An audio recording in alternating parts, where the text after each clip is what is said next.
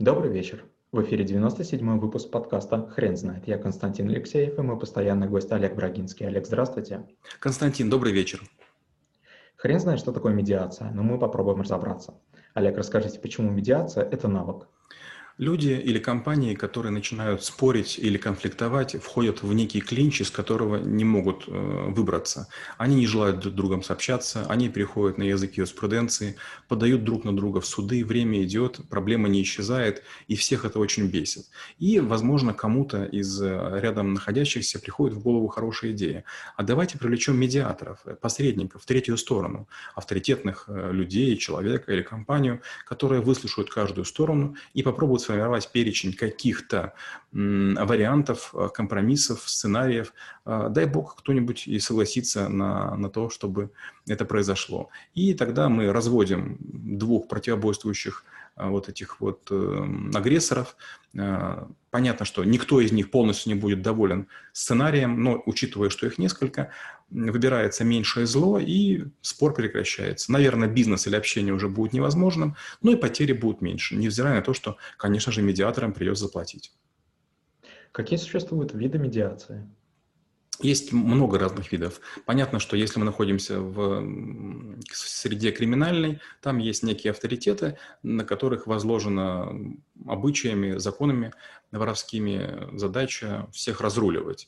Они садятся, серьезно думают, и, кстати, очень часто их решения Соломоновы.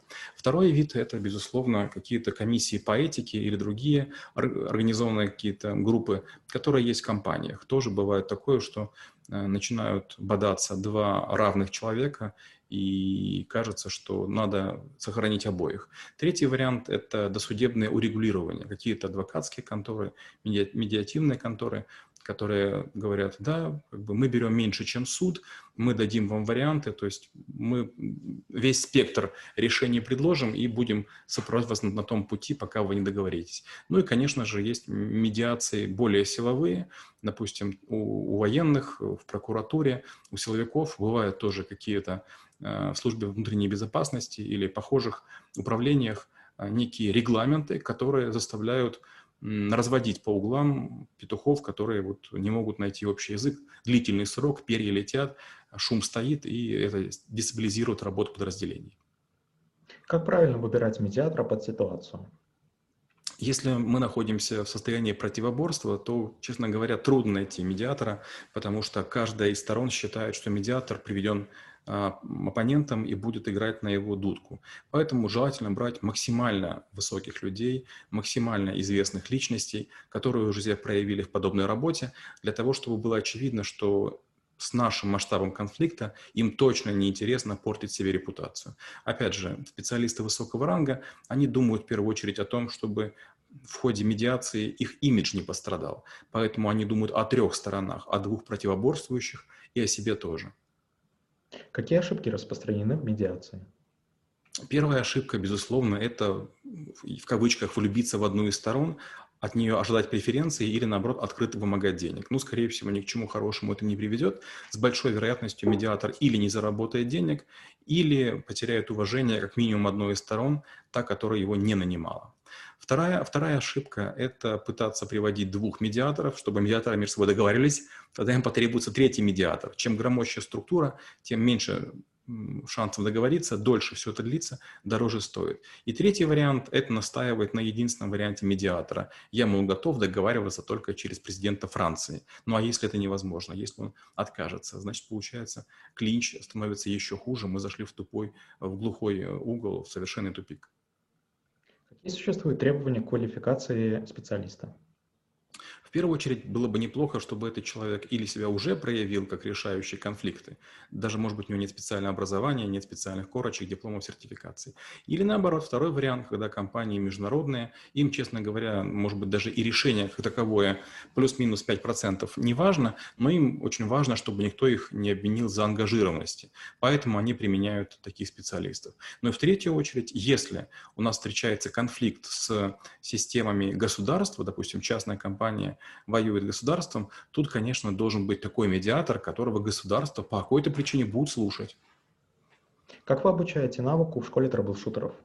Я предлагаю разбиться на пары, я предлагаю какие-то конфликтные ситуации, и каждая из сторон начинает доказывать, что она права. Я обычно на это даю 3-5 минут, и стороны утверждаются в том, что их мнение правильное. После чего я говорю, ну, попробуйте договориться, но помните о своих ролях. Естественно, ни у кого не получается. Разговор длится 3, 5, 10 минут, бывает даже дольше, но стороны стоят на своем. А теперь я говорю, попробуйте выбрать кого-то из э, аудитории, из тех, как кажется, вы кому доверяете, кто попробует найти некое общее решение. И вот появляются эти вот третьи, третьи игроки в парах, и которые пытаются найти некий компромисс, и их совершенно не слушают, потому что каждая из сторон все-таки надеется выиграть. Я говорю, все, вот теперь вы поняли, зачем нужны э, навигаторы, которые вас будут по вот этим извилистым лабиринтам э, к единственному решению вести. Оказывается, вы настолько увлечены своей позицией, что любые советы, неважно вашего визави или медиатора, воспринимаете как угрожающие вашей позиции. Вот с этого мы и начнем. Расскажите, пожалуйста, примеры с практики, когда вы выступали медиатором. А, это необычная была практика. В Киевском политехе я жил с иностранцами, а, постоянно с ними пытался разговаривать на разных языках, и через время узнал, что есть такая штука землячество. Землячества были у, у разных арабских студентов, страновые и общее землячество. Были землячества у лаосцев, у немцев, у шри-ланкийцев, у вьетнамцев. И в какой-то момент а, я заметил, что был конфликт между ребятами из Гвинеи и ребятами из Вьетнама.